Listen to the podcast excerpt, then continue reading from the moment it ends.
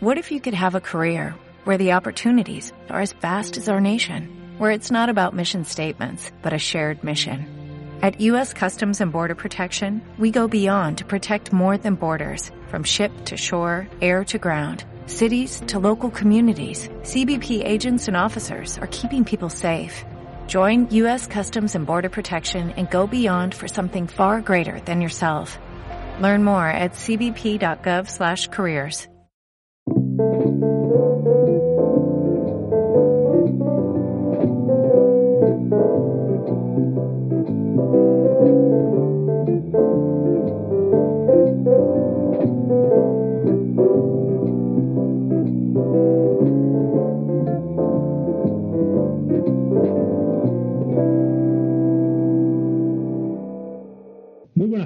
eh, bienvenidos a Diálogos de Mentes. Muy buenas tardes, José Manuel. Buenas tardes, Juanjo. Primer programa de la primavera, ya se dice tardes, tenemos hasta sol ahora mismo. Hay, todavía hay sol porque ya se han ido las nubes, ha ido un poquito la lluvia que ha habido hoy y ya tenemos sol. Entonces ya se puede decir buenas tardes hasta que terminemos la temporada. Sí, sí, tenemos una larga temporada eh, con luz. Sí, sí, sí, totalmente. Y yo, más que el sol, que el sol agradezco la luz. Eh, sí, sí, sí, sí, eso sí es verdad. Bueno, pues eh, hoy eh, nosotros no queríamos eh, ser menos que todos los medios de comunicación, nosotros con la parte que nos toca, y, y vamos a hablar de la guerra, ¿no? que había un libro de Carl von Clausewitz que se llamaba así, de la guerra, igual que el famoso El arte de la guerra. eh, se ha escrito muchísimo de, la guerra o de los conflictos, podemos... eh, porque guerras, pues dicen que, ahora que hay muchos tipos, que está la guerra híbrida, que está... Pero en el fondo, eh, pues no dejan de ser eh, conflictos a los que una vez que estás metido no sabes muy bien cómo has llegado hasta ahí, ¿no? Sí, sí, sí. Bueno, y es un tema que, fíjate, eh, ahora está de palpitante actualidad, evidentemente, ¿no? Porque quizá este conflicto nos pilla más cerca que otros conflictos, porque al fin y al cabo no recuerdo yo un momento de la historia eh, reciente en el cual no haya habido un conflicto bélico. ¿no? Mm. Lo que pasa que este, bueno, pues que como nos afecta tan a Europa en definitiva, ¿no? Ocurrió lo mismo cuando el conflicto de los Balcanes en, en los 90, ¿no? que, también fue muy impactante por la, por la proximidad. ¿no? Y Ujú. estaba más planteado en términos casi de guerra civil que, que lo que puede ser este, este conflicto, que es, claramente es una invasión de un Ujú. territorio a otro territorio. ¿no? Eh, pero decía que todavía en este país eh, la palabra guerra eh, tiene mucha connotación y, y eso que eh, de, la, de la guerra civil española eh, terminada en el año 1939, pues, pues quizá haya un 10% ¿no? de, de supervivientes, que es decir, 10% de personas que hubieran vivido la guerra. Y, eh, y de ese 10%, una inmensa mayoría eran muy niños, muy niños, y no sé qué recuerdo podrán tener de ella. Han pasado muchos, muchos años, pero, pero aún sigue, aún sigue, bueno, produciendo ciertos escalofríos. ¿eh? Es curioso, quizá por la memoria de nuestros padres o de nuestros abuelos en algún caso, ¿no? que se han encargado de transmitir algunas co- cosas eh, de lo que ocurría en ese momento que, y, y que hace que podamos entender lo que puede estar sintiendo en este momento el pueblo, el pueblo ucraniano. Eh, fíjate que, quizá eh, eh, la idea de este programa es introducir un poco una serie de temas que están relacionados con, con la guerra, con los conflictos y que eh, desarrollaremos más en otros programas. Pero aquí ya surge uno muy interesante, que es el tema de, la, de los nombres, ¿no? las palabras. Hay gente que lo llama guerra, gente que lo llama invasión, gente que lo llama conflicto, eh, operación militar, eh, no sé qué, ¿no?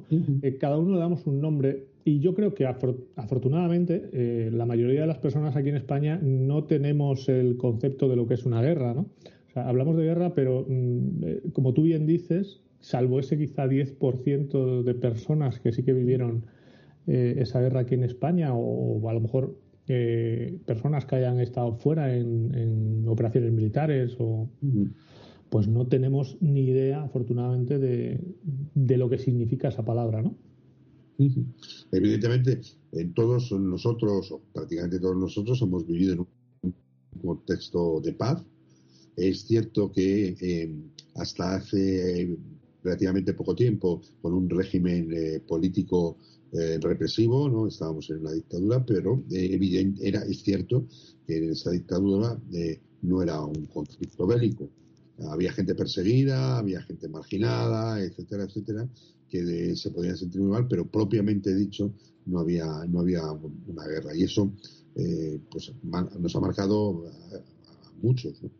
Y desde, desde hace ya casi 50 años, pues estamos viviendo en un régimen democrático.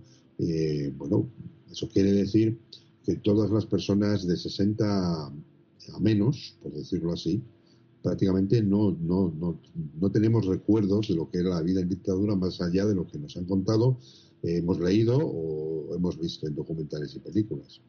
eso, es algo muy importante que, tenemos. Sí, al final eh, pues eh, es complicado, ¿no? El, llegar a entender qué es lo que pueden estar viviendo esas personas. ojo, mm, en los dos bandos, porque eh, yo creo que hay que entender que mm, la guerra se decide eh, a unos niveles y los que la ejecutan es como lo del experimento este psicológico que decíamos, ¿no? De, darle un calambrazo cada vez más fuerte, cada vez más fuerte, ¿no? El que lo ejecuta en realidad también está sufriendo, en cierto modo, ¿no? O, espero yo que, así sea, ¿no? Que no sean eh, sádicos, sedientos de sangre, ¿no? Todos los militares rusos que están ahí. No, fíjate que hay, hay, un, hay una especie de mecanismo que siempre, que, siempre opera eh, en, las eh, personas, las personas que pertenecen al agresor, al agresor primero, eh, al que se inmiscuye en otro territorio en definitiva. Y es un aspecto, no sé si el adjetivo es el más adecuado, es un aspecto romántico. Pues yo estoy pensando, por ejemplo, en aquellos que se apuntaron voluntariamente en, la, en Estados Unidos en la Primera Guerra Mundial, o incluso en la Segunda Guerra Mundial, o los que iban a Vietnam, que se presentaban voluntarios, a todos los alistaron forzosamente, ¿no? Pero eran voluntarios. Eh, por no hablar ya de los, de los integrantes del ejército nazi, ¿no? En la Segunda Guerra Mundial. Es decir, que ahí hay un aspecto, digamos, de esa defensa equivocada, o no, pero juicio equivocada, pero alguien puede decir que pensar que no es, equivocada de, ese concepto de patria, ¿no? por decirlo así. Y ese es el aspecto bonito, ¿no? el uniforme limpio y el desfile. Ah, luego hay que ir al campo de batalla. Y entonces ahí, claro, eh, y eso los, los, americanos lo han hecho maravillosamente bien en sus películas y sobre todo en las relacionadas con el conflicto, con la guerra de Vietnam, que digo que ahí han rizado el rizo, ¿no? Películas pues como El Cazador, ¿no? por, mencionar un, ejemplo, incluso El Regreso o, la de Nacido el 4 de julio de Tom mm. Cruise. ¿no? Es decir, películas en las cuales se ven mm, cómo iban a la guerra esos, esos muchachos, en buena medida, gente muy joven, y cómo volvían de la guerra. Pues que volvían, claro. Ah, ya no es porque volvieran con algún tipo de mutilación física, etcétera, que, que, que en efecto había muchos, sino cómo volvían en términos psicológicos. Pues yo supongo que en este caso eh, ese aspecto romántico también se habrá producido en algunas de las tropas eh, rusas, aunque dice, dicen las noticias que ha habido también mucho desconocimiento, no sabían muy bien a qué iban eh, a Ucrania, hasta que han estado allí y se han enterado. Pero ahora viene, después viene la parte dura del asunto, y es, bueno, pues el riesgo de la, de la propia vida y incluso la, la muerte. Es decir, que, que, bueno, pues, pues hay madres y padres rusos que estarán empezando a recibir a sus hijos en bolsas de plástico. Eh, entonces, ahí se acaba ya el romanticismo un poquito. Y claro, ese tipo de consecuencias, evidentemente, no son las mismas las que puede sufrir el pueblo ruso que las que va, está sufriendo el pueblo ucraniano, sin ningún género de duda, pero también la repercusión muy importante y muy grave en el pueblo ruso, que desde un punto de vista psicológico a mí me llama mucho la atención. Ya no solo por la cuestión de los que puedan morir en la guerra, legados de esos que puedan morir en la guerra, sino por aquellos que están haciendo una resistencia más o menos activa dentro del propio país y que están sufriendo un proceso represivo bastante importante. Eh, estamos viendo imágenes de cómo se los llevan de las manifestaciones, pero no sabemos lo que pasa después que se los han llevado. ¿no? esto, esto puede ser grave en, un régimen que estaremos más o menos todos de acuerdo que es un régimen dictatorial, como el que representa Putin. ¿no? Entonces, hay ahí un elemento importante que, que yo creo que desde el punto de vista de la población civil eh, rusa, por muy sentimiento, mucho sentimiento patriótico que tengan, tarde o temprano puede provocar una fractura muy importante. Claro, aquí hay, eh, digamos, eh, tres grandes grupos de sufridores, llamémoslo así. uno es la población rusa, que obviamente está sufriendo las consecuencias de este conflicto en cierta medida, la población ucraniana, obvísimamente, que es la que, en principio, por lo que nos enteramos, la que más lo está sufriendo, obviamente, son los, eh, los invadidos, los... Y eh, luego está otro gran bloque que es eh, todo lo que es lo que llamamos Occidente, ¿no? Que, en cierto modo, eh, había algo, ya, claro, aquí como sacamos muchos memes enseguida, a mí me mandaron uno que, me hizo especial gracia, que decía, dice, bueno, pero las sanciones económicas las están poniendo a Putin o a mí, ¿no?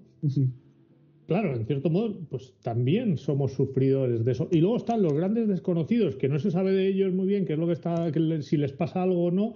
Eh, India, China, que no sabemos muy bien si esto les va bien, les va mal. Eh, bueno, eh, cero información. Sudamérica, África, pues, eh, que, ¿sabes? pues a priori están como fuera de, esta historia, ¿no? Y es que en muchos casos además no sabemos nada porque es algo absoluto y totalmente intencionado.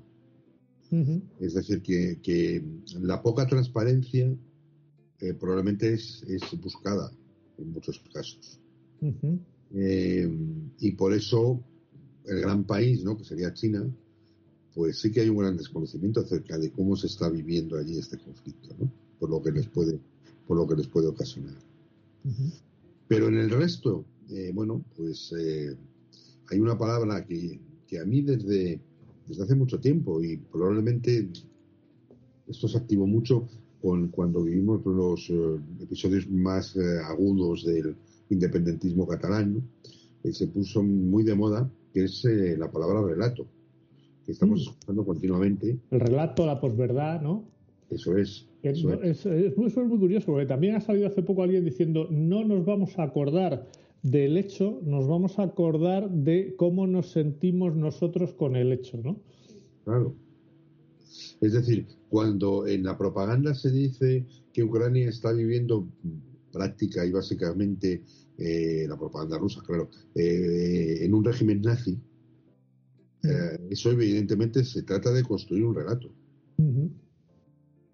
Y, yo recuerdo un, documental que vi hace muchísimo tiempo que hablaba de la, del primer conflicto que hubo en, en Irak, la primera guerra del Golfo, en el año 1990 cuando eh, eh, el gobierno de Estados Unidos hace una encuesta en la población general y se da cuenta de que a más del 90% de la población estadounidense le importa un pimiento lo que ocurre en Kuwait y lo que ocurre en Irak y en todos esos países, básicamente nada, ¿no?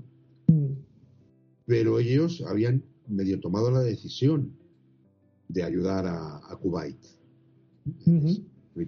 bombardeando Irak. Pero claro, no lo podían hacer con una opinión pública que ni aquello ni iba ni le venía y a ver cómo se lo explicaban. Y entonces en el documental cuentan muy bien cómo se lo encargan esto a, una gran empresa de marketing y de publicidad. Entonces lo que hace esa gran empresa de marketing y de publicidad es empezar a inventar noticias. Se van poniendo en todos los noticieros. Y entonces en un muy corto periodo de tiempo consiguieron que la que la opinión pública variase. Eh, el colmo de, digamos, de la invención de las noticias fue cuando eh, pues, pusieron imágenes de la, del ataque de los iraquíes a un hospital eh, en Kuwait donde había muchos niños enfermos, aquello fue un masacre. Por lo visto eso nunca se produjo. O cuando en el Congreso de los Estados Unidos eh, declara una jovencita de 16, 17 años eh, envuelta en lágrimas contando la, la horrible situación que ha vivido en Kuwait a cuenta de los malvados iraquíes. Y luego resulta que esa eh, magnífica actriz, porque era una actriz, era la hija del embajador de Kuwait en Estados Unidos, que no pisaba el país desde hacía un montón de tiempo. Bueno, pues todo eso, eso eh, convenció a ese y se dieron la vuelta.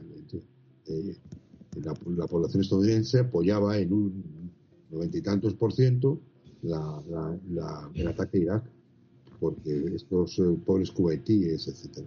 Y lo que se estaba eh, ahí en realidad ventilando era una cuestión económica que tenía que ver con el petróleo, evidentemente, como todos más o menos nos podemos imaginar. Pero eso es construir un relato. Claro, al final mm, buscas eh, esa famosa legitimidad, ¿no? Y la legitimidad al final te la dan otros. O sea, cuando mm, tú hagas lo que hagas, si eh, dices, bueno, yo me quiero independizar, si no te reconoce nadie, pues eh, por mucho que tú te empeñes, no, no puedes ser independiente. Eh, entonces, ¿qué buscan quizá con estos relatos? ¿no? Pues es intentar que, otros mm, apoyen tu causa, sientan esa empatía hacia lo que tú estás haciendo. Y sobre todo los de dentro, que son los más importantes, ¿no? Ya. Es decir, el relato acerca que construyeron en su momento los nazis acerca de la superioridad de la raza aria no uh ese sentido. O el relato que tuvimos que sufrir todos los niños cuando, cuando estudiábamos en la, en la escuela eh, franquista, como es mi caso, donde nos unas milongas acerca de la superioridad del pueblo español, que en algunos casos incluso se hablaba de la raza española, ¿no? Es más, en la famosa novela, ¿no? que por lo visto escribió Franco en su momento, se llamaba así, Raza, que luego tuvo una concepción cinematográfica. ¿no? Y entonces eso era todo, todo, eh, todo era una, una concepción de un, de un, relato absoluto, eh, donde por supuesto pues los españoles eh, habían sido eh, unos grandes benefactores para la humanidad, y entonces nos contaron el relato de lo que fue la, la, la colonización en, América. y claro, es un relato que difiere mucho del relato que uno puede escuchar cuando va a América, claro. Eh, no tiene nada que ver. Esto me recuerda, o me trae un poco a la memoria ese venceréis pero no convenceréis, ¿no? O sea, aquí se trata de convencer. Efectivamente. Todas estas cosas es justo para eh, no solo vencer, sino además eh, convencer o convencer antes de vencer, incluso.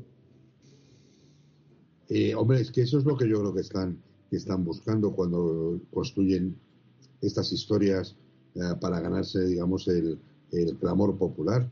Eh, es ese convencimiento, ¿no? De tal manera que no hay ninguna duda por parte de nadie de que eso es lo justo, es lo correcto. O sea, si tú le vendes a un ciudadano de San Petersburgo que en Kiev prácticamente se están comiendo a los niños por los pies porque son unos malvados estos ucranianos y que ahí está el pueblo ruso para salvar a esa pobre gente oprimida, pues mm. puede ser que mucha gente eh, rusa se crea ese discurso. ¿Por qué no? Eh, quizá tenga, no tengan otras, otras fuentes de información, otros elementos de información, ¿no? y, eso es, pues, eh, perfectamente creíble. yo conozco casos de rusos que están viviendo en España eh, que, tienen una postura pro-Putin claramente. Y fíjate, podrías decir, están viviendo en España, eh, tienen otra visión de las cosas. Pues no, pues tienen claramente una postura, una postura pro-Putin, ¿no? Bueno, pues es algo que llama la atención, pero habla, habla bien, entre comillas, de cómo han hecho las cosas en, Rusia para justificar ante su gente, ante su, ante su pueblo lo que están, lo que están haciendo. Fija, eh, o sea, esto también está, mm, lo hablábamos antes fuera de antena, ¿no? por llevarlo a, por arrimar el asco a tu sardina, ¿no? Eh, llevarlo al tema de la personalidad. Eh, ¿Cómo es la personalidad siempre del agresor y cómo es la personalidad del, agredido o de la víctima y cómo afrontan de forma diferente esta creación de, historias también, ¿no? O sea, tenemos ahí al agresor, ¿no? Como imponiendo siempre por la fuerza, eh, pues esa, esa ley suya, ¿no? Sí. esto lo podríamos ver incluso eh, como un conflicto cualquiera. Imaginemos en un patio de colegio, ¿no? Llega el, eh, fuerte, ¿no? Y le, dice al débil, no, tú vas a hacer esto. Y si te rebelas y no lo haces, pues te pego. Es, claro. digamos, la guerra, ¿no? Claro, pero fíjate, tú has dado la clave, la palabra clave, ¿no? El fuerte. Mm, claro. El, que se sabe superior. Eso es. Sí, sí, sí, eso es. Eso es el que además sabe, y en este caso es clarísimo, que tiene una fuerza probablemente eh, superlativa y que representa una amenaza no solamente en este caso para Ucrania, sino para la paz mundial. Claro, cuando se decían, eh, se decía Putin, eh, sabe perfectamente que no va a sufrir ningún tipo de represalia bélica. Occidente no está tan loca ¿no? en este momento. Entonces va a tener que aguantar, eso sí, los envites de las represalias económicas. A ver cómo van, cómo, cómo también las va, las va dirigiendo, digiriendo perdón, el pueblo ruso. Claro, ahí, ahí, ahí tenemos otra cosa, ¿no? A ver cómo las vamos digiriendo también en Occidente, ¿no? Porque aquí ya tenemos eh, huelgas y eso que prácticamente ni nos ha tocado, ¿eh? Todavía. O sea, te quiero decir, eh, en Occidente tenemos la piel mucho más fina en cuanto a esas cosas. Y ojo, ellos tienen una dictadura encubierta, como queramos llamarlo, lo decías tú, ¿no? Se manifiestan un poco y se les llevan y no saben, no se sabe a dónde, ¿no? Aquí es como mucho más complicado, ¿no? El, el, gestionar esas cosas, ¿no? Si la población empieza a quejarse, ¿no? Claro, pero es que eso es tan absolutamente incontrolable porque hemos vivido un fenómeno que ya vivimos en su momento al principio de la pandemia, ¿no? Eh, que es la cuestión del acaparamiento de alimentos. Claro, eh, justo estaba pensando en eso, que vamos todos muy de solidarios y demás, pero luego en cuanto nos aprietan un poquito se acaba el papel higiénico. Sí, sí, bueno, la, leche, ¿no? Bueno, pero oye, lo de la leche lo entiendo todo normal, ¿no? Pero lo del papel higiénico, dices, oye, que, o sea, es que no se puede ser más insolidario, ¿no? Claro, pero tú fíjate que es que todo esto obedece a un, a un, movimiento que al final es común, ¿no? Es decir, cuando eh, empieza a haber escasez, mm. eh, claro, la, la forma más racional o más inteligente de luchar contra la escasez es eh, repartir esa escasez eh, de manera más o menos equitativa entre todos. Sí, sí, sí. Esto normalmente no se produce. Entonces hay quien se lleva 50 litros de leche. Luego no sabrá dónde meterla en su casa, pero se lleva 50 litros de leche, no pensando en que después irá otro y no encontrará, no encontrará esa leche. Pero claro, es que la derivada de esto es que en estas situaciones está lo que se llama la ganancia de pescadores. Es decir, el, famoso refrán que dice a río revuelto ganancia de pescadores. Porque cuando empieza, por decirlo así, un fenómeno que se vivió mucho, sobre todo en la posguerra en España, que es el fenómeno del extraperlo, el extraperlista, el acaparador que luego se dedica a enriquecerse para intentar aprovecharse de las necesidades de la población que no pueden ser cubiertas de otra manera nada más que eh, comprando, en este caso, a estos, a estos individuos. Entonces, claro, es todo, todo un fenómeno el que se está produciendo que es, eh, eh, está tan pautado, es tan característico que te llama mucho la atención como todavía nosotros, ciudadanos del siglo XXI en un país occidental que hemos vivido relativamente bien, seguimos cayendo en la trampa que se está tendiendo eh, por parte de todo una, un aparato, vamos a decir, propagandístico, como lo queramos llamar, y que nos lleva a eso, a comprar 50 litros de leche. Claro, sí, sí, al final em, es porque también nos lo venden, ¿no? O sea, desde los medios de comunicación, pues eh, en lugar de, obviar esa noticia, de te sacan fotos de supermercados vacíos, bueno, mm. cualquiera que se vaya a comprar un viernes por la tarde a un Mercadona, y pongo el ejemplo de Mercadona, pues eh, si no tienen prácticamente stock en el, en el establecimiento, o sea, lo traen cada día, tú te vas un viernes por la tarde y aquello está, vamos, arrasado. O sea, no hace falta que, que, pongas el ejemplo de ahora. Tú te vas un viernes por la tarde, no hay, no hay eh, verduras, no hay un montón de, de, productos, sobre todo los frescos, ¿no? Claro. Bueno, eh, debemos aclarar a nuestra audiencia que mencionamos a Mercadona porque hemos firmado un contrato con, sí, eh, que, nos da una parte importante por la publicidad que le estamos haciendo. Es que se nos ha olvidado decir que, que estamos empezando a coger patrocinadores.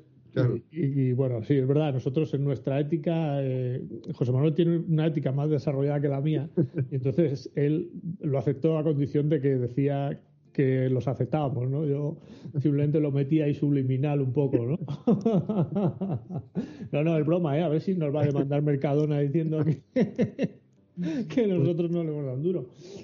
Pero, no, pero, pero, pero fíjate que, que, que es cierto esto, esto, esto ocurre así.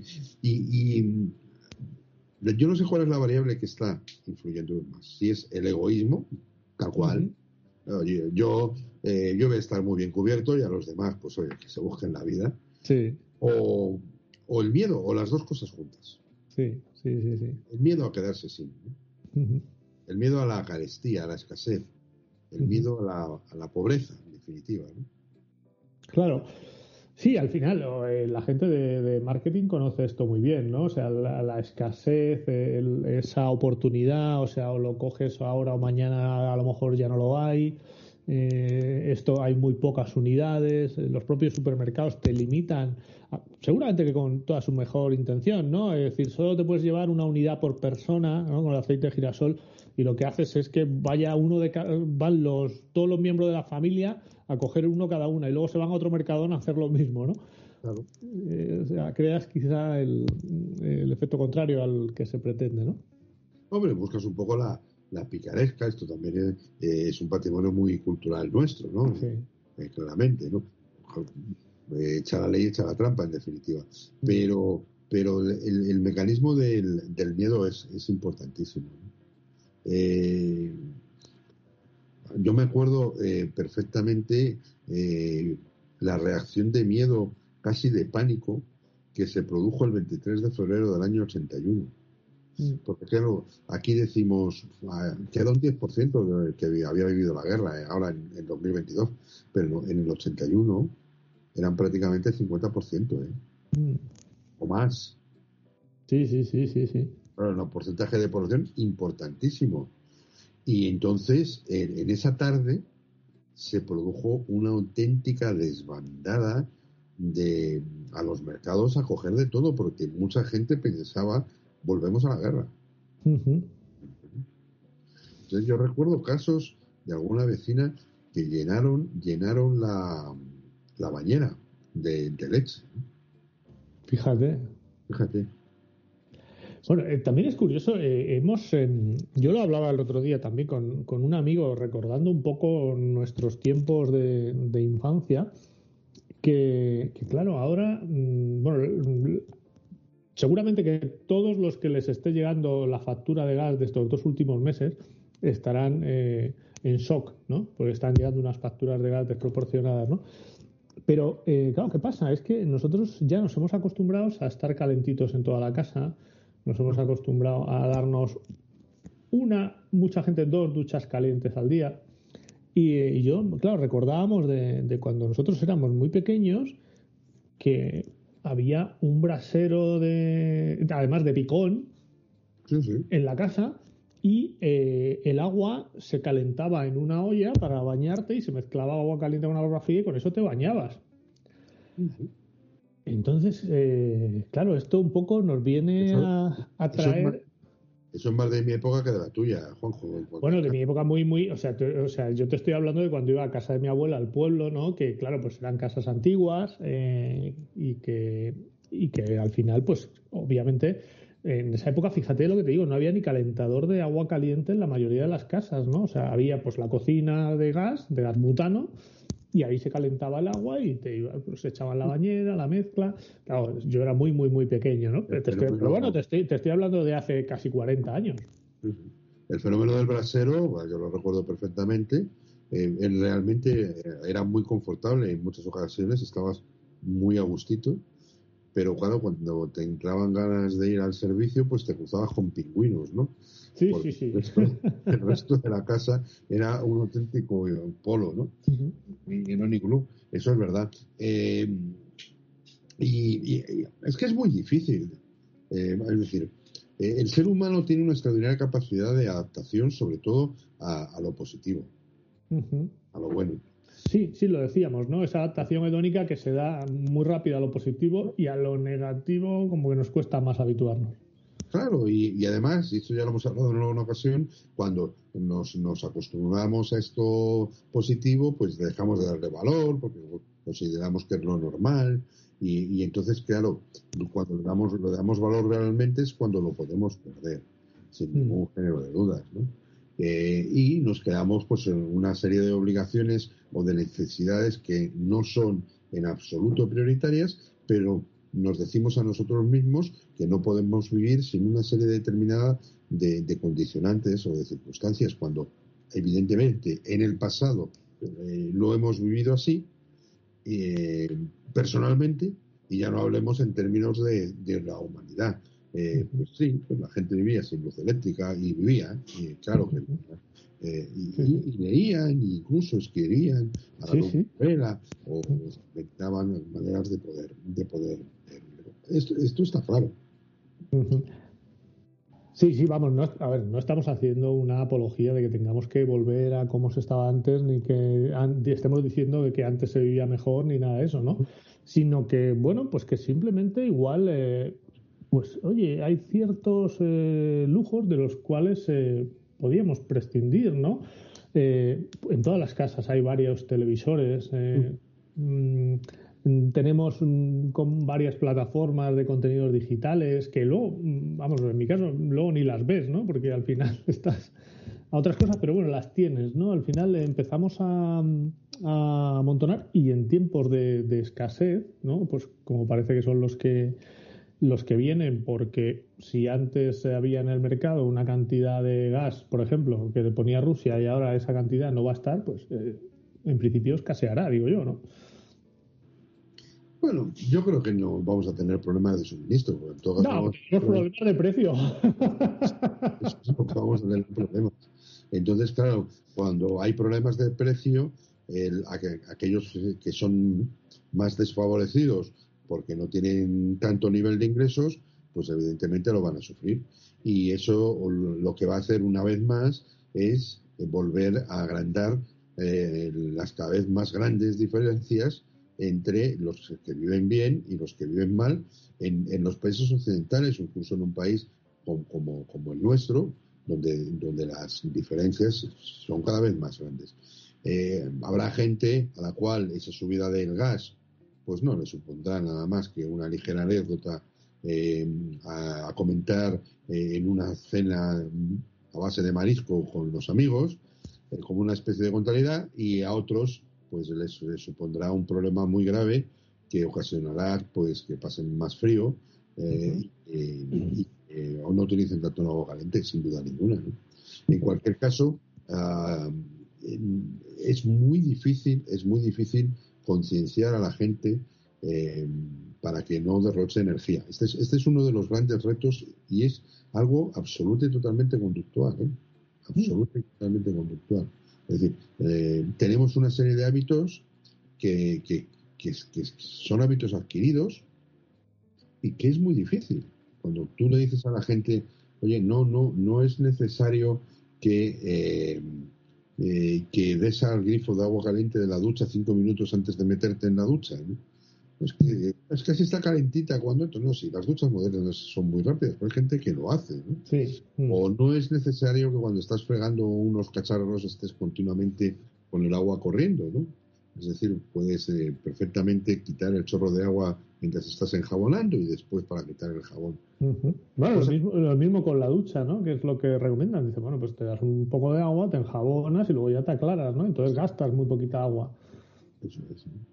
O procura eh, poner el poner el lavavajillas eh, cuando está bien llenos lavavajillas, no cuando tienes cuatro platos, que eso es un auténtico desperdicio de lujo. ¿no? Sí, bueno, ahora está todo el mundo un poco viendo dónde puede abaratar. La verdad que es un... Yo hoy escuchaba una conversación bueno, de alguien que, que se estaba quejando y que decía, he pagado 300 euros de gas, eh, me he gastado este mes 300 euros en gasolina, eh, he pagado eh, ciento y pico euros de, electricidad y dices, ostras, empiezas a sumar y, esto no lo soporta cualquiera, ¿no? Al final hemos subido el salario mínimo, y, pero es que ha subido todo lo demás. Entonces, tenemos, un, tenemos un problema. Sí, sí, tenemos un problema y que tenemos un problema eh, cada vez más serio. Más serio, porque, porque la inflación nos come, evidentemente. Eh, porque no vamos eh, avanzando exactamente igual. Es decir, la pérdida de poder adquisitivo del ciudadano, ya no voy a hablar del ciudadano español, el ciudadano occidental en términos generales, es empieza a ser en muchos casos dramática. Mm, y eso sí que puede llevar a que ese ciudadano tenga que empezar a pensar seriamente en prescindir de determinado tipo de, lujos, podríamos decir, pero que se han convertido en necesidades. Por ejemplo, lo que decías acerca de las plataformas digitales. Pues a lo mejor resulta que con una nos vale, o incluso con ninguna. siempre puedes ir a la biblioteca, ¿no? O sea, que, tienes una plataforma estupenda. No, y luego hay que plantearse las cosas. Como ya vimos en un momento cuando hablábamos de la libertad, en muchas ocasiones es la multiplicidad de opciones es la, que más puede coartar la libertad. Eh, bueno, eh, yo me he reunido mucho con un compañero que, que me decía esta mañana, hay que ver la cantidad de tiempo que perdemos en elegir qué película vemos y al final no vemos ninguna porque ya se nos ha acabado el tiempo para ver la película. Efectivamente, eh, sí, yo eso es algo que lo odio, ¿no? O sea, tienes tanto, además esto es algo que también se estudia en marketing, ¿no? El, el, adecuar eh, un poco la, variedad de oferta, porque si tú a, un consumidor le ofreces 17 mayonesas distintas, al, al, final es muy probable que no compre ninguna, porque se atora, ¿no? Se agobia, a no ser que tenga muy claro la que quiere, ¿no? Pero si le ofreces muchas, pues eh, al final se fatiga, ¿no? Le, estás sometiendo a, que tenga que tomar una decisión que le requiere mucha carga cognitiva y muchas cosas que valorar y al final no tiene la capacidad para valorarlo. Y yo creo que es un poco lo que está pasando también, ¿eh? Con las plataformas estas digitales que al final eh, dices, ya estoy agotado, no he empezado a ver nada todavía y, es que ya no tengo ganas de verlo. Y eso que utilizan sus algoritmos, ¿eh? Sí, sí, sí, sí, sí, claro. Si has visto esto, pues probablemente también te vaya a gustar esto. Sí, sí, sí. por eso, claro, te ayudan. Pues si no, te... te guían en alguna, en alguna medida, ¿no? Pero es cierto que en algunas ocasiones, claro, esto suena cruel decirlo, pero en la televisión que yo me crié, que era un canal y medio, eh, pues, eh, pues no había con Sí, podías tomar la decisión de veo lo que me ponen o no lo veo. No había más decisión que tomar. Ah, y sin más, y pues mira, eh, eso provocaba que en muchas ocasiones pues, la gente viera cosas eh, de un determinado nivel cultural que ahora desde luego no va a ver en la vida. Sí, sí. Bueno, lo de un, lo de un canal y medio, eh, yo creo que no, no, llegaba ni a tres cuartos de canal, porque mm, seguramente que nuestros escuchantes más jóvenes, que seguramente que, que, son los jóvenes los que nos escuchan a ti y a mí, eh, eh, no lo recordarán, pero es que había un momento en que la televisión se ponía la carta de ajuste y ya no se emitía nada. Entonces, la mayor parte del tiempo, eh, tanto en la primera cadena como en la, segunda en la segunda cadena, mucho más, por eso decía Arturo de un canal y medio, pero que no se emitía absolutamente nada. Bueno, la televisión, la televisión matutina, la televisión matutina nace en, España en el año ochenta y tantos. Es decir, que hasta ese momento la televisión empezaba como a la una o las dos de la tarde, prácticamente con el telediario. Y terminaba en torno a las doce o como mucho la una de la madrugada.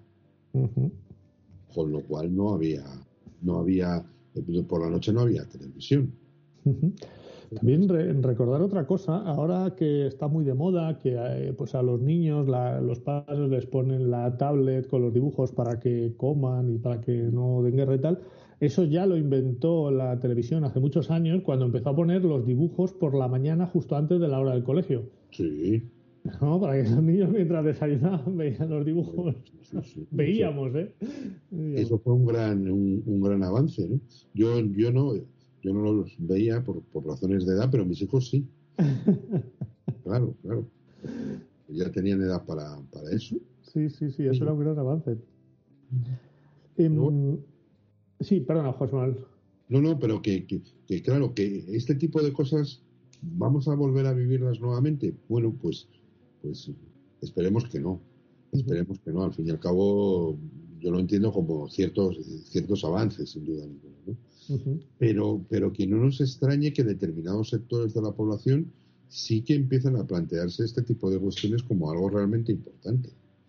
¿Por qué? Porque, porque no va a dar. Porque no va a dar. Porque es, de todas formas, volviendo otra vez al tema que, nos ocupa, que es la psicología, eh, planteando un poco las consecuencias psicológicas, y ahora iremos a, las peores, ¿no? a las de los atacantes y los atacados, ¿no? pero vamos, quedándonos en lo nuestro, o sea, mirándonos el ombligo, eh, quizá el problema de todas estas cosas es que la expectativa de, que vamos a tener un futuro peor que el, que el pasado que hemos tenido cada vez es más grande, porque en esa época realmente pues la expectativa es a que todo iba mejor, ¿no? O sea, cada vez eh, teníamos más cosas, ¿no? Eh, la televisión cada vez eh, mm, nos ofrecía más variedad, empezaba a haber canales nuevos, teníamos más recursos. Y ahora es, mm, dicen que de, las primeras veces, ¿no? Que los hijos piensan que van a vivir peor que sus padres, ¿no? Sí, estamos en ese límite. Entonces, esa expectativa negativa quizás es lo que nos hace no ser felices.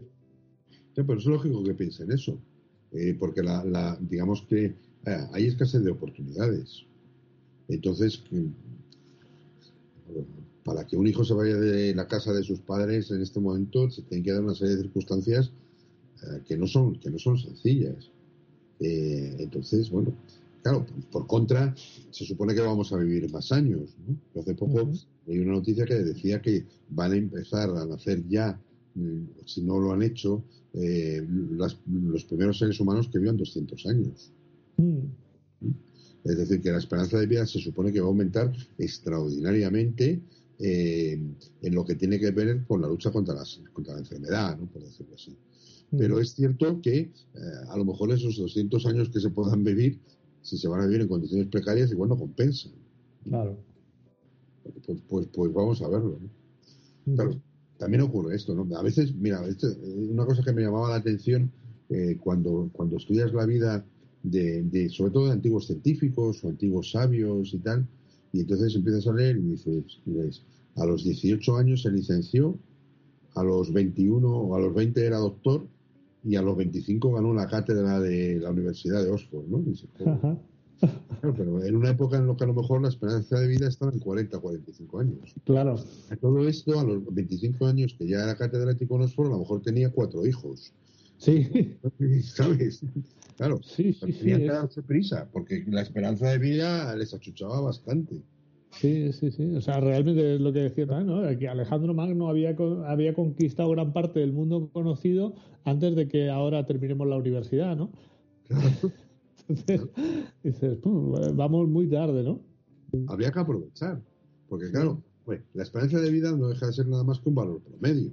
Mm. Que alguien podría decir, hombre, que también en el siglo XVIII, en el siglo XIX, se, se morían las personas con 80 años y más. Sí, sí, sí, bueno, y, bueno, y, Leonardo da Vinci murió muy mayor, y hay, o sea, grandes científicos han sido muy longevos.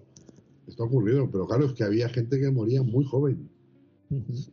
Para empezar, porque había mucha mortalidad infantil, eso de entrada. Y eso siempre bajaba, bajaba los promedios. Pero luego, eh, gente que con 40 años, pues cazaba una enfermedad y, no había no había posibilidad médica y pues se morían. Enfermedades triviales que ahora a lo mejor, pues con una pastillita, pues, pues ya no tienen solucionado. Entonces, claro, esto es un elemento muy importante, el avance de la medicina es muy importante. Pero claro, si avanza la medicina hasta, hasta ese punto que cada vez vamos a ser más longevos, pero vamos perdiendo puntos en calidad de vida en términos genéricos por una cuestión de poder adquisitivo, entonces estaremos, estaremos eh, eh, teniendo un muy mal pronóstico como sociedad. Lógicamente nosotros no lo vamos a ver.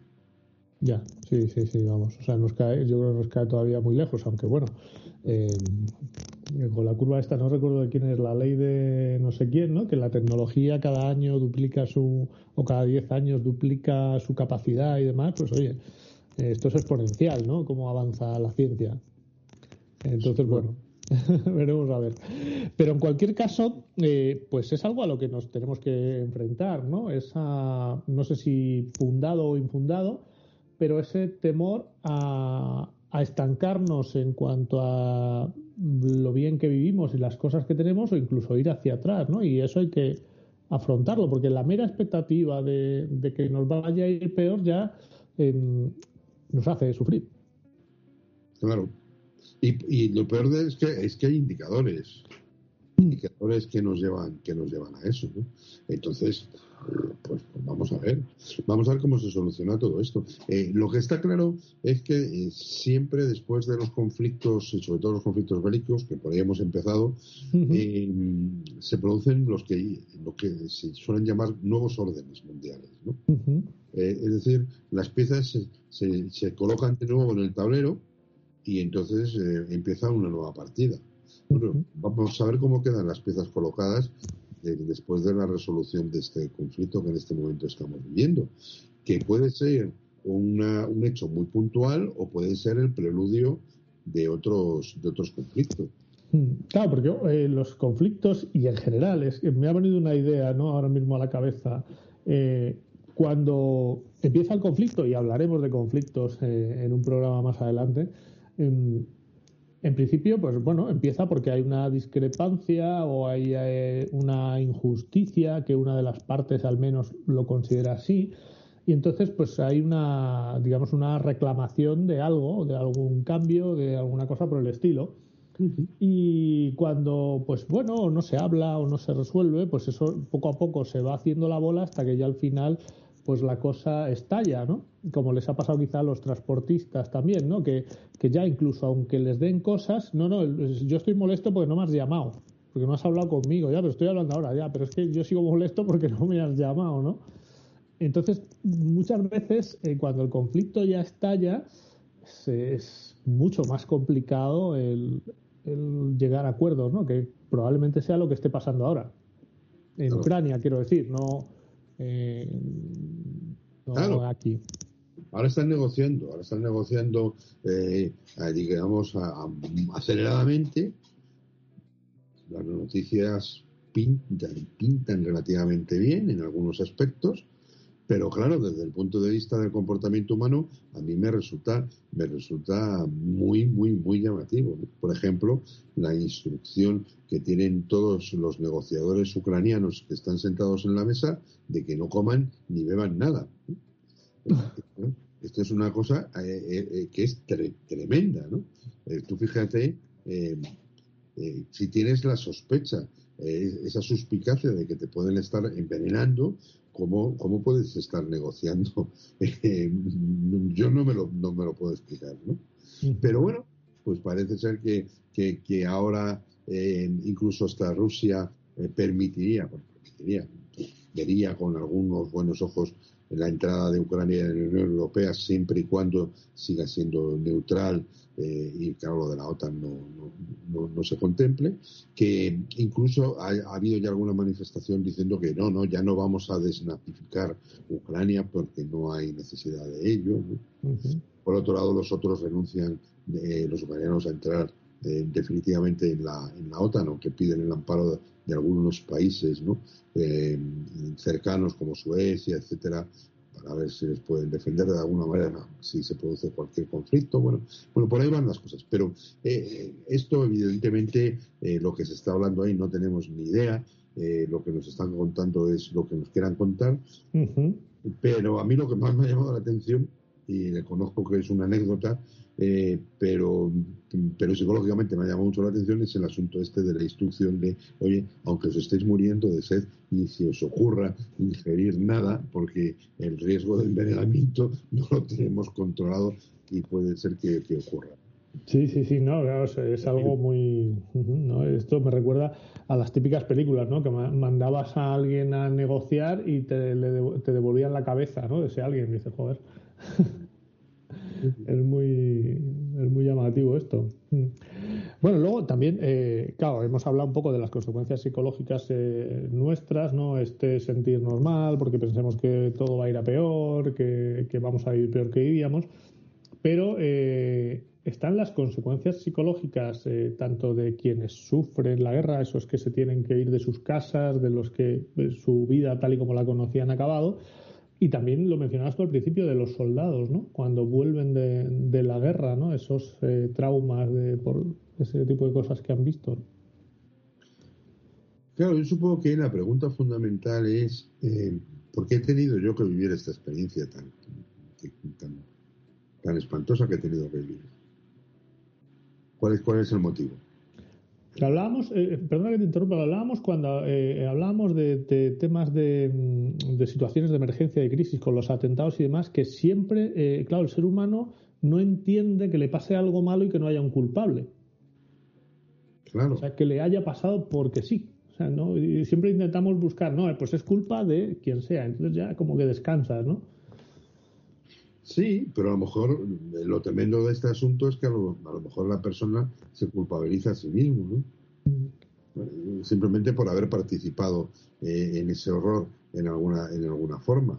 Pensemos, no, yo estoy pensando nuevamente en aquellos que van voluntarios a, los conflictos bélicos. Voluntarios por una cuestión romántica. No estoy hablando de los mercenarios. Ya. voluntariamente. por dinero, ¿no? Efectivamente, por una cuestión económica, ¿no? Pero esta gente. Ojo, que también es voluntario, ¿eh? O sea, ya lo decía el torero, ¿no? Más cornadas de alambre.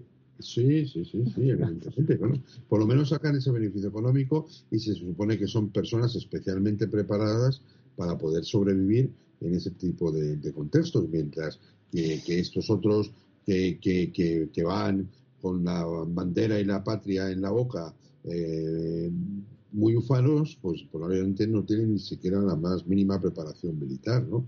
Que esto, que esto ocurría muchísimo. Yo sigo recordando eh, el asunto de la, de la guerra de Vietnam, tal y como nos, lo han contado, ¿no? Supongo que, será algo cierto.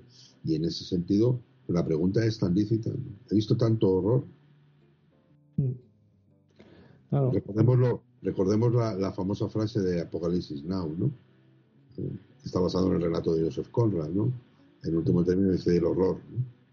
El horror. Claro, eso exactamente es lo que se está viviendo eh, en Ucrania, El horror de que eh, veas que tu casa ha sido literalmente destruida. Eh, ya no tu casa, ¿no? Sino todo, o sea... Sí, todo el barrio, toda tu vida.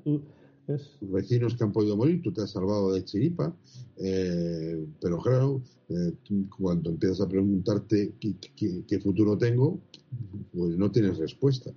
Más allá del, del, no ya del día a día, sino quizás del minuto a minuto. ¿no? Eh, mm. bueno, pues voy, voy, a ir sobreviviendo. ¿no? Eso explica que, pues que también los niños eh, se aferren a, su peluche, que, haya gente que se, se alegre de, que haya encontrado a su perro. Eh, eh, intentas un poco aferrarte a lo poco que, te queda, que te ancla a, ese, a esa vida que tenías. Claro. Claro. Pero tú fíjate en ese caso la pregunta. O sea, decir, vamos a ver, vamos a suponer que un ucraniano medio que viviese en cualquier ciudad, me da exactamente igual, eh, pues eh, tampoco fuese eh, ni millonario, ni muchísimo menos. Es decir, una persona que probablemente tendría su trabajo, tendría su vivienda, más, más pequeña, más grande, un pisito más grande o más pequeño, y, yo qué sé, a lo mejor tenía su vehículo particular y, no tenía problemas para, para comer y llegar a final de mes, y de repente, porque alguien o alguienes se les ha ocurrido, eh, pues pierdes todo eso. ¿Por qué? ¿por qué tengo que pagar yo la ocurrencia de ese alguien o de, ese, de esos alguienes, no? A ver, ¿cómo, cómo, afronta psicológicamente esto? Porque una opción es la opción de la venganza. Bueno, cojo un fusil y al primero que vea me lo llevo por delante. Porque lo hago como responsable o culpable de esto que me está ocurriendo a mí. Pero otra reacción psicológica puede ser justamente todo lo contrario, el hundimiento, la indefensión. A mí, eh, claro, llevándome las cosas a, lo simple, ¿no? Porque lo es lo que nos intentan trasladar y entiendo que, hay muchos intereses que desconocemos, que, que, no sabemos, yo creo, o al menos yo no lo sé, eh, las causas reales de este conflicto, eh, los intereses que hay, quién ha dejado que pase, quién no. O sea, yo creo que eso se nos escapa y no nos enteraremos nunca. Em, llevándolo a algo simple, dices, bueno, estamos en, un patio de colegio, ¿no? Y de pronto pues llega un niño más fuerte, más... Eh, eh, bueno, que se siente más invulnerable, esa, eso, es la, la, alevosía, ¿no? El saber que tú no vas a salir dañado aunque agredas, ¿no? Y va y va a pegar a otro, ¿no? Pues, eh, y la reacción un poco de los, de los otros niños no es decir, eh, oye, no, no hagas esto, tranquilo, separarle. No, no, es decir, darle, eh, o sea, si este va con un palo, darle piedras al otro para que le tire piedras, ¿no? dices, no, hombre, esto no parece que sea la solución, ¿no? O sea, o, eh, habría que intervenir de alguna otra forma, ¿no? O sea, el, decir, te están pegando y yo lo que hago es que te doy cosas para que tú le pegues a él. Claro.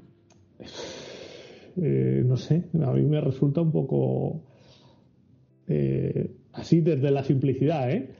Como que dices, pues igual habría que agotar. Yo creo que, algunos, eh, pues Macron, por ejemplo, que la gente le, criticaba o se reían de él, dicen, no, no, a ver, es que es lo que hay que hacer, ¿no? Hay que insistir en, en intentar reconducir esto, incluso aunque ya esté el conflicto en marcha, pues y seguir y seguir y seguir, ¿no? Porque al final nos vamos a tener que acabar llevando bien todos en algún momento, una vez que todo esto pase. Claro, claro, hay mucha gente que pregunta eso, pregunta en voz alta, pero no hay ninguna manera de poder acabar con esto y entonces, eh, pues yo qué sé, atacando a Rusia, eh, matando a Putin y tal. claro, es que es muy... No, no es la solución. Vamos, quiero decir... Es muy el ojo por ojo, ¿no? Es, o es, eso, ¿no? La venganza, eso es lo que nos pide el cuerpo a los seres humanos. Precisamente por eso estamos en estas situaciones, yo creo, ¿no? Por, por ese es que, eh, es claro, matar a Putin, ¿no? Es que ni siquiera un escuadrón formado eh, por los buenos tiempos de Sylvester Stallone y Schwarzenegger y unos no lo iban a conseguir, ¿eh? Hemos visto muchas películas, pero en fin, ¿no?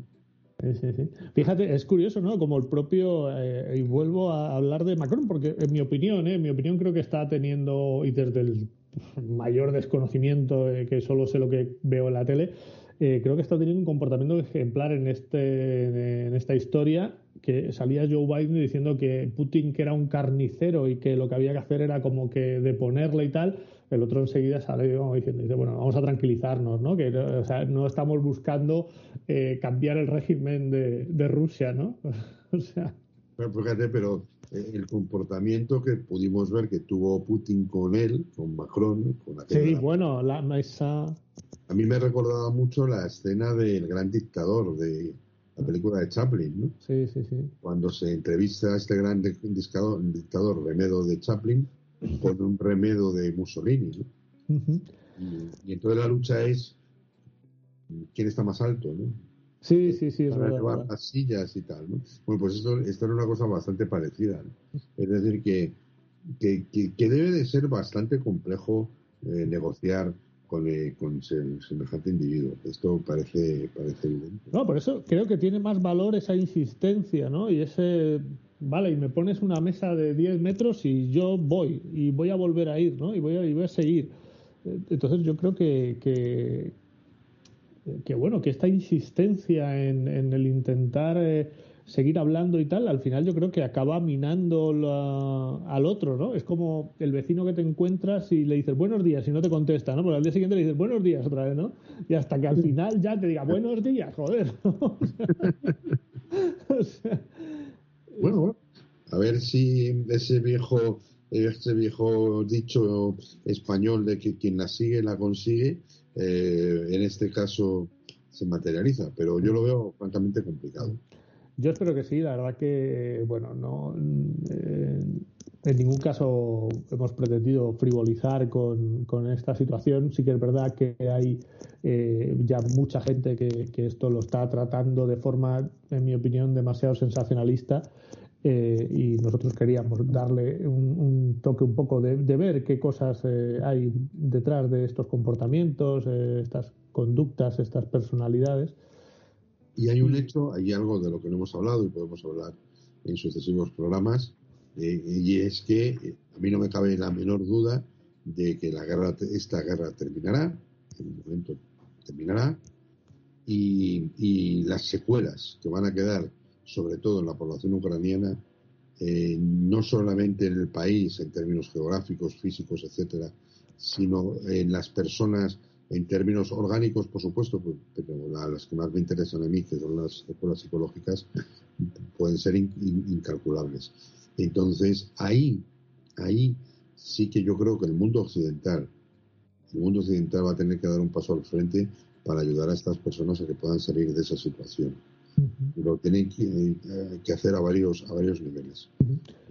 la, situación de estrés postraumático que va a quedar en muchas personas como consecuencia de, lo que, de, todo lo que han tenido que vivir, de todo lo que han vivido ya y lo que les queda por vivir en esta situación de conflicto desde luego eh, va a requerir un esfuerzo por parte de la comunidad internacional de, ayuda para que ese pueblo se recupere. No solamente en términos económicos, que también va a haber que echar muchas manos seguramente. Eh, escuchando un, podcast que ahora mismo no recuerdo cómo se llama, pero es eh, de un de, un chico, de un hombre que que habla mucho de Japón eh, y cuenta sus experiencias en, ese país y, bueno, hace paquetes de viajes, tiene escrito un, libro, tiene un blog sobre palabras japonesas y demás y creo que es un tipo muy majo, no recuerdo su nombre ahora mismo, pero decía, eh, hablando con japoneses, eh, que cómo, cómo ellos se podían llevar ahora bien con Estados Unidos después de lo que les hizo, ¿no? Y ellos le contestaron, este hombre en concreto le contestó que se quedó parado pensando y le contestó que porque habían perdonado. Entonces, eh, también eh, yo creo que desde los medios de comunicación, ya no me refiero a los, a, los ucranianos o a los rusos, sino a nosotros mismos, a los que estamos un poco fuera, no deberían demonizarnos eh, demasiado a unos o a otros, porque al final tendremos que perdonarles ¿no? Eh, por lo que hayan hecho para poder seguir adelante y, poder tener una convivencia en paz. No digo que, sea inmediato, pero desde luego hay que, hay que intentar que... Eh, ahí otra vez las palabras influyen mucho. Siempre se dice la guerra de Putin, no se dice la guerra de Rusia, ¿no? La culpa es de Putin, ¿no? El que nos sube la gasolina es Putin. no, no se dice Rusia. Bien hecho, ¿no? Por esa parte. Yo estoy de acuerdo con esa idea, ese concepto del perdón, pero siempre que sea eh, el perdón eh, eh, con todas sus aristas, con toda su extensión. hay una frase con la que yo siempre he estado en desacuerdo, que dice, yo perdono pero no olvido. Lo hemos escuchado muchas veces. Bueno, pues una de las características fundamentales para que el perdón realmente sea un perdón es el olvido. Claro. No lo olvido porque no nos podemos olvidar de las cosas, no tenemos un botón de borrado como en los ordenadores, ¿no? Mm. Cuando hablamos de olvido hablábamos de, de lo que ha ocurrido, no lo voy a tener en cuenta. Eh, sí, sí, porque si lo voy a tener en cuenta, en realidad eso no es perdón. Mm. Efectivamente, y, una vez más vamos a, este, a, estas historias que nos contamos a nosotros mismos, a estos relatos, ¿no? Ese perdón hace que en tu memoria el relato te cuente las cosas de forma que tú ya no tengas rencor. No lo has olvidado, pero el relato esa, eh, has modificado un poco tu memoria para pues no tener ese resentimiento, ese dolor, esa necesidad de venganza. ¿no? Ya, pero que, normalmente eh, en, las guerras eh, los que los que pueden perdonar son los que pierden la guerra. Sí, sí, claro. Los que ganan la guerra no perdonan, juzgan. Claro, sí. Eh, que es lo que ocurrió en la Segunda Guerra Mundial. Se juzgó y Mm. muchos fueron encarcelados y ejecutados sumariamente. Mm, Con lo cual, claro, ahí depende de donde estés. Probablemente el que, el que tiene, el que, tiene que, que, que perdonar eh, más eh, en esta historia, pues evidentemente son los, los ucranianos, sin ningún género de duda. sí. Pero se puede dar la paradoja en este caso de que, aparte, eh, no, qui- no quizá ellos, pero si la comunidad internacional pueda juzgar Mm, a determinadas personas. Yo no descarto que en un momento determinado eh, Putin sea considerado un criminal de guerra mm, y, y muchos de los que le rodean. ¿no? ujú, Y un criminal de guerra pues suele ser un tipo buscado ¿no? y en algún momento de- determinado pues juzgado. ¿Quién podría pensar que se, se podría juzgar a Videla ¿no? o a Pinochet? Ya, Ejemplos, bueno, pues fueron considerados criminales en un momento determinado criminales de guerra. claro. Bueno, la, la historia irá y probablemente no tardando, no tardando mucho. A ver eh, hacia dónde, cómo acaba esto, cómo acaba toda esta historia. Eh, bueno, nuestra historia de momento acaba aquí, por el día de hoy. Y, y en próximos programas pues hablaremos de, de estos conflictos ya más en detalle, de, de- de cómo se- las técnicas de negociación, de cómo intentar que no lleguemos a estos extremos, a ser posible, ¿no? Y, y que intentemos buscar soluciones, que es de lo que se trata, ¿no? De ese hablando se entiende la gente. Sí, siempre que se habla de con la palabra conflicto, lo que va unido es el término negociación. De hecho, eso es eh, forma parte, es el título de alguna asignatura optativa en planes de estudios de psicología. ¿no? El conflicto y negociación. Claro, es sí. muy importante, porque al fin y al cabo implica eh, al proceso de interacción en que se produce al menos entre dos personas o entre dos grupos, o entre dos colectivos o como lo queramos llamar. Por tanto, eso es algo absolutamente fundamental y, y- y para cu- cuando hablemos de conflicto y negociación, pues igual buscamos ayuda. Eh, Juan, Ay, sí, sí, claro. alguien, alguien, alguien, una tercera voz, ¿no? Que- Eso es una tercera voz que nos ilustre un poco más y que nosotros eh, podamos hacerle las preguntas. Muy bien, José Manuel. Pues nada, con esto eh, damos por terminado el programa de hoy. Eh, pensábamos que igual podía ser interesante el, el darle una vuelta al tema de, de más actualidad, intentando sacar pues eh, alguna relación con los temas que hablamos habitualmente nosotros, ¿no? Así que esperemos que nuestros escuchantes, normalmente par- parcos, no nos dan recomendación, Nos ¿no? cuentan poco, nos cuentan poco. no nos escriben, ¿no? Pues dejemos que ellos sean los que juzguen precisamente. Sí, sí, es que les gusta ser espías, les gusta el, el, el- el enterarse de cosas sin que los demás nos enteremos de que se enteran. Ah, eso es, eso es. Muy bien, José Manuel, pues nada, Ah. hasta dentro de 15 días. Hasta dentro de 15 días. Hasta Chao. luego. Hasta luego.